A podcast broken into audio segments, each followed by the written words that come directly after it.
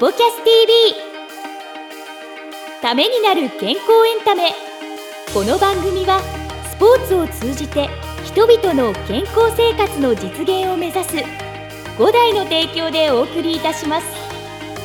YouTube 版ではエクササイズ動画もお楽しみいただけます。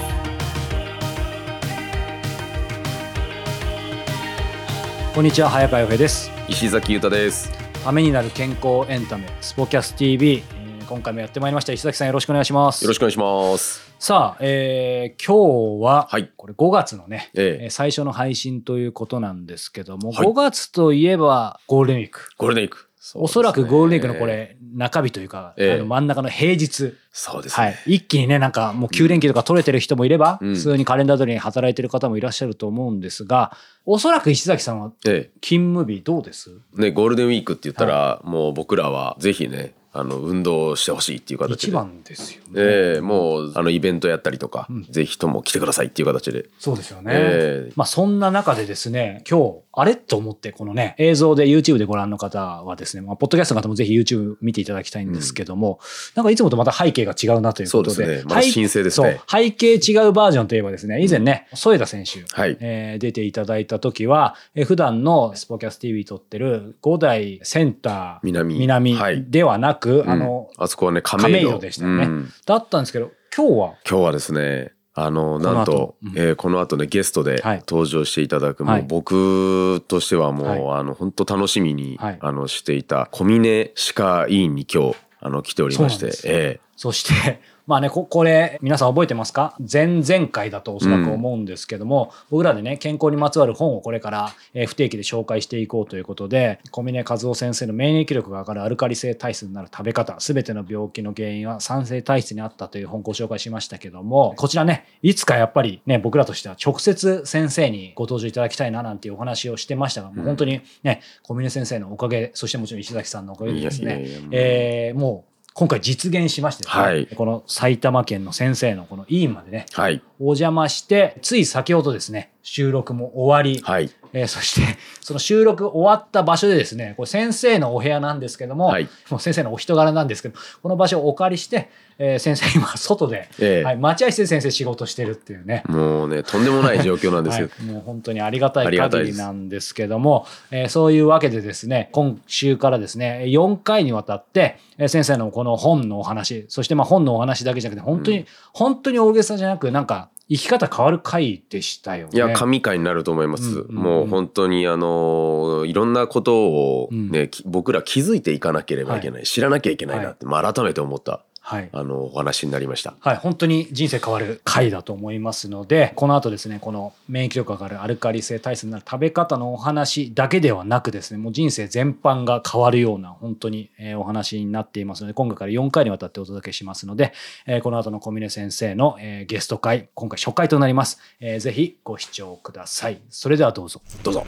さあ今日はですね、えー歯学博士で、えー小峰歯科医院理事長の小峰和夫先生にお話を伺いたいと思います。小峰先生よろしくお願いします。はいよろしくお願いしますお願いします。さあ、ということで、えーいつもとですね、こう、ちょっと様子が映像で見てる方違うと思うんですが、今日はですね、普段のね、場所を飛び出して横浜からですね、えーここは埼玉県の比企郡でいいですか？そうですね比企郡、はい時川町、はい小峰先生のこの小峰歯科医院にですね、えーお邪魔しています。今日はね、お休みのところすいません。ありがとうございます。よろしくお願いします。よろしくお願いします。お願いします。実はこの番組で前々回ですかね、うんこの小峰先生の本、免疫力が上がるアルカリ性体質になる食べ方、すべての病気の原因は酸性体質にあったという本をですね、ご紹介させていただいて、まあ、いつかね、あの、ゲストで登場いただけたらということで、5日どころかね、1週多分空けて、もう今回実現したということで、本当にありがとうございます。ありがとうございますいえいえ、こちらこそ。はい、今回のきっかけとしては、石崎さんがね、はい。そもそも、えー小峰先生にお世話になってるということで、そうなんですよそこからなんとか、はいはい、出ていただいたということで、本当にありがたい限りなんですけども、先生、そもそもなんですけど、あの、僕事前に、もちろんこの本も読ませていただいてますし、先生の、これ、オフィシャルのホームページなんですかね。ネットでコミネ歯科医院って調べたときに、はい。先生のホームページが、いわゆるああいう歯科医院のいろんな情報を載せてるサイトのところに、はい。コミネ歯科医院がいあってですね。で、そこに歯をダメにしない治療とはっていうことで、治療しない、削らない、抜かなはいい。っていうことが書いてあったので、はい。やはり、ん？歯医者さんなのに治療しない？削らない、うん。抜かない、まあ、はい特に治療しないっていうのは、え、ん。歯医者さんなのにっていう、うん。もう率直にですけど、この歯をダメにしない治療とはっていうところもそうですけど、コミネ歯科医ってなんか他の歯医者さんと違うぞと。これうんご自身でなかなかお話し伝えるの難しいかもしれないけど、何が違うんでしょうね、根本。えっ、と、まず、はい。私がここで開業して、はい。実際に患者さんを普通の今までのね、はい。歯医者さんと同じようなスタートだったんですよ。ところが、はい私が治療した歯のうん患者さんが2年後に戻ってきたんですよ。そしたら、すごいダメになっちゃったんです。ダメになってた。はい。こう腫れてきてね。はいこれは私がこの患者さんの歯をうんダメにしたっていうことでものすごい後悔をしたんです。で、これは私の治療がはい。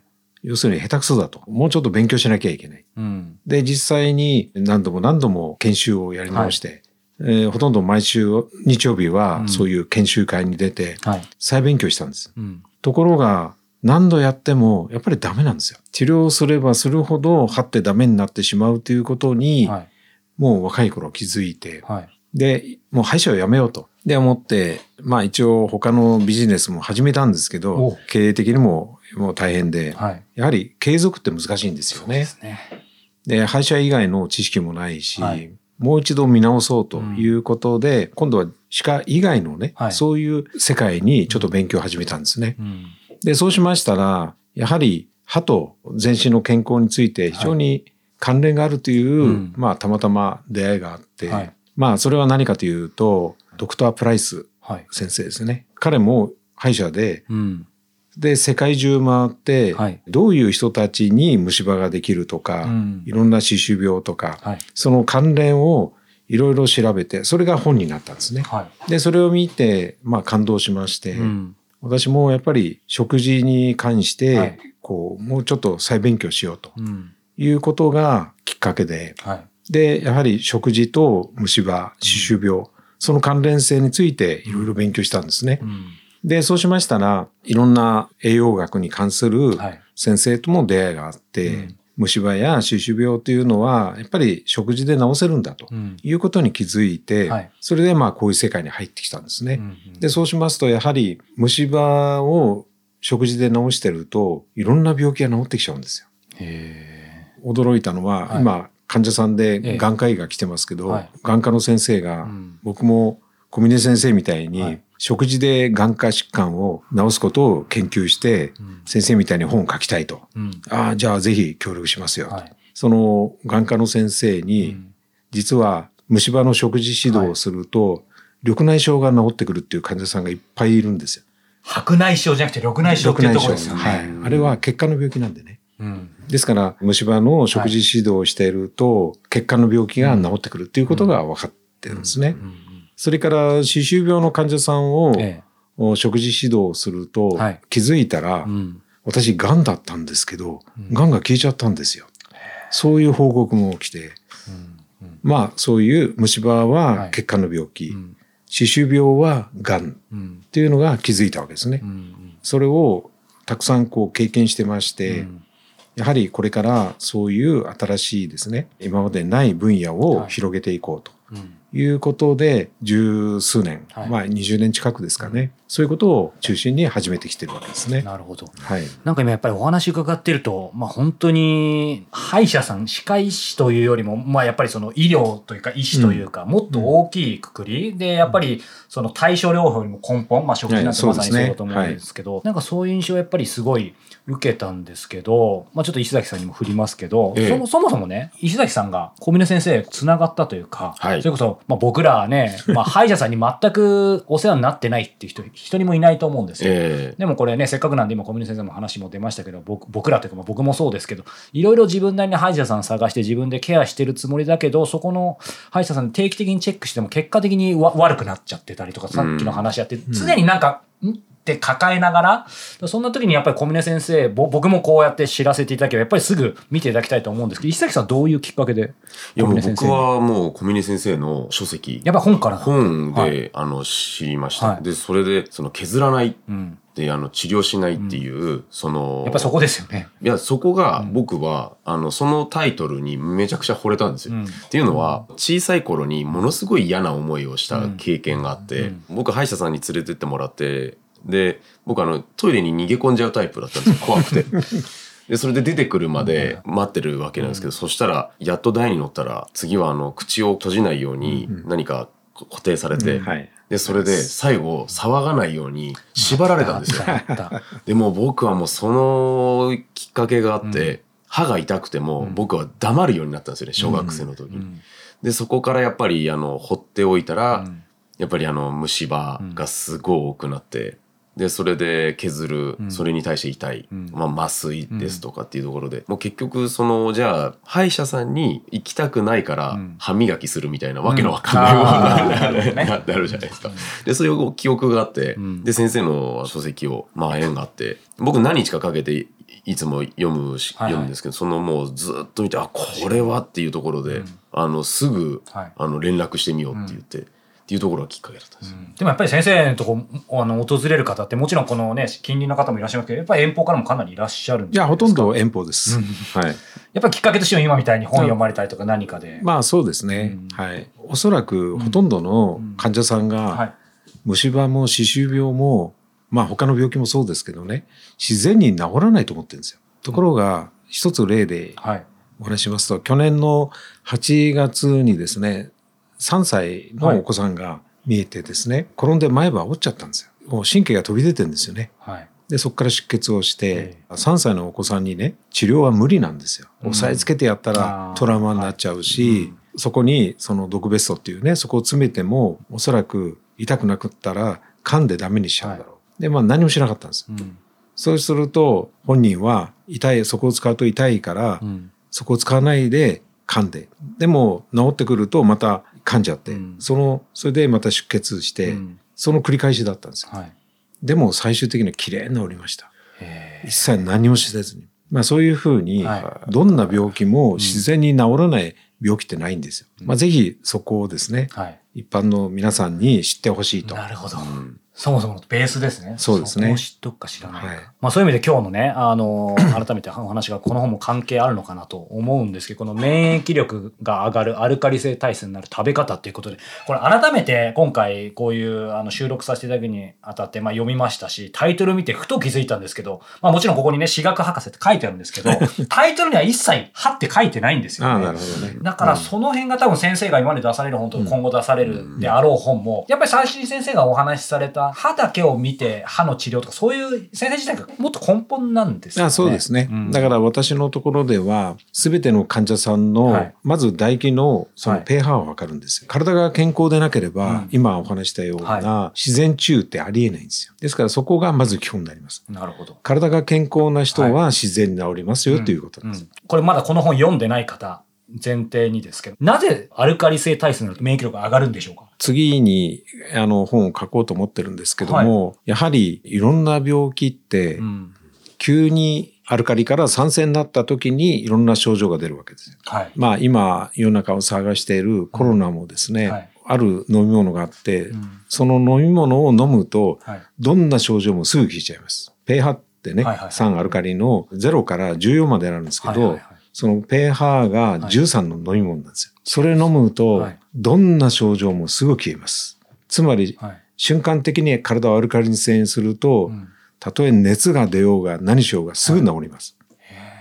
それから、はい風邪とか、はいインフルエンザとかね、ああいうものが、あの、世の中をね、こう、はい騒がしてますけど、うんあれは別に感染症ではないんですよ。感染症ではない。はい。で、まあ実際に、うんあその論文もありますけども、風邪をひいた人とうんひいてない人、同じえー狭い環境で生活させても、うんほとんどうつらないんですよ。だから感染症ではないんですよね。なるほど。うん。それで、まあ、いろいろ調べてみると、はいまあ、例えば、風邪がひく人って、月曜日多いんですよ。へえ。それから、いろんな、その、イベントとかあった翌日に多いんですよね。で、これは、まあ、そう考えると、まあ、ストレスとか、はいはい。そういったものもあるかなと思うんですけど。思っちゃいますねはい。うんまあ、それもあると思います。うんそれと、やはり、そういう休みっていうのは、普段と違う食べ物を食べたり、そういうのもあると思いますね。あ崩れますよね。はい。そうして、えーまあいろんな研究をした結果、は体液、うん血液、うん唾液、はい。えーいろんなものを調べたら、うんその中の成分が普段と違うっていうことが分かったんですよ。うん。でこれは何かというと、はい。酸性の成分が増えて、うん。アルカリの成分が減ってる。つまり急激にうん。体が酸性になった時に、うん。いろんな頭痛発熱、喉の痛みとか、いろんなそういう風邪の症状が出るということが分かったんですね。うん。我々専門用語ではアシドーシスって言うんですけど、足同士です。はい、これは急激に体が酸性になった。という、まあ、論文を見つけたわけですね。つまり風邪はウイルスでも細菌でもないよとい。うことなんですね。うん体が急激に酸性になった時に、はい。そういう症状が出るんだと。うん。で実際に今回コロナにかかった方もですね、先ほどの強アルカリの飲み物。これはあの天然のもんです、はい。作られたもんじゃない化学液品じゃないです、まあ実は貝のエキスなんですけどね、うん。それを飲むと症状がすぐ消えます。でコロナがはい。始まった頃ですねやっぱり PCR 検査も何にも受けられなかったはい。当初ね。でまあ私に身内とか相談があったわけですよ、はい。でその時に何をしたかというと、重曹を飲ましたんですよ。うんそしたらすぐ発熱が消えたと。うんただ、あの、注意しておきますけど、重曹っていうのは、その、そういう症状が出た時だけ飲むんだったらいいんですけど、うん常用すると危険ですから、絶対にやめてください。そこがポイントですよね。はい、そうです。はい。さあ、エンディングのお時間ですが、皆様、小峰先生のね、えー今回から4回にわたるお話いかがだったでしょうか。まあもうその、ね、内容はさることながら、やっぱり今も改めて思うのは、もう本当にお人柄。そうですね。うんだから一回、こう先生のとこ来たら、もう通いたくなりますよね。通うう、通うっていうとね、なんかいいか悪いかって、まあいいんですけど、でも、どう、どうです？改めて終えて。先生もよくおっしゃってますけど、ね、出会いなんかそういった形で僕も出会えたことを感謝してますし、はいうん。でやっぱりあの改めて聞くと、はい。常に勉強してはい。意識していかないと、うん。やっぱ食事ってうん。どっかで油断してしまったり何かに偏ってしまったりとかっていうところでそれが健康を害していく。口に直接入れるもんですからね。ね。え一生。そうなんですよね。ですのでそういったところは、まあ、やっぱり自分で、はい。あの意識高くうん。学んでいかなければいけないなと改めてそうですよね。思いました。はい。うんそんな、えー今日のね、えートークの中でもお話になった石崎さん、ちょっと手に取っていただいていいですか、はいこの小峰先生のですね、最新刊、免疫力が上がるアルカリ性体質になる食べ方ということで、これなんとですね、この番組、小峰先生の方からですね、えええー視聴者、リスナーの方にサイン入り、サイン入りえーで、10名様にプレゼントいたします。はい、ありがとうございます。もうこちらサインもはい。あのいただきまししたので、はいぜひともご応募ください。ぜひですね、ご希望の方は、えー概要欄の URL にご応募いただけたらと思います。えー当選者の発表発送をもって開始させていただきます。えーたくさんのご応募お待ちしております。さあ、そしていつものように、りえ先生のプチエクササイズも合わせて配信されてますので、こちらもぜひご視聴いただけたらと思います。ということで、石崎さん、今回もありがとうございました。ありがとうございました。この番組は提供5大グループプロデュースキクタスでお届けいたしました。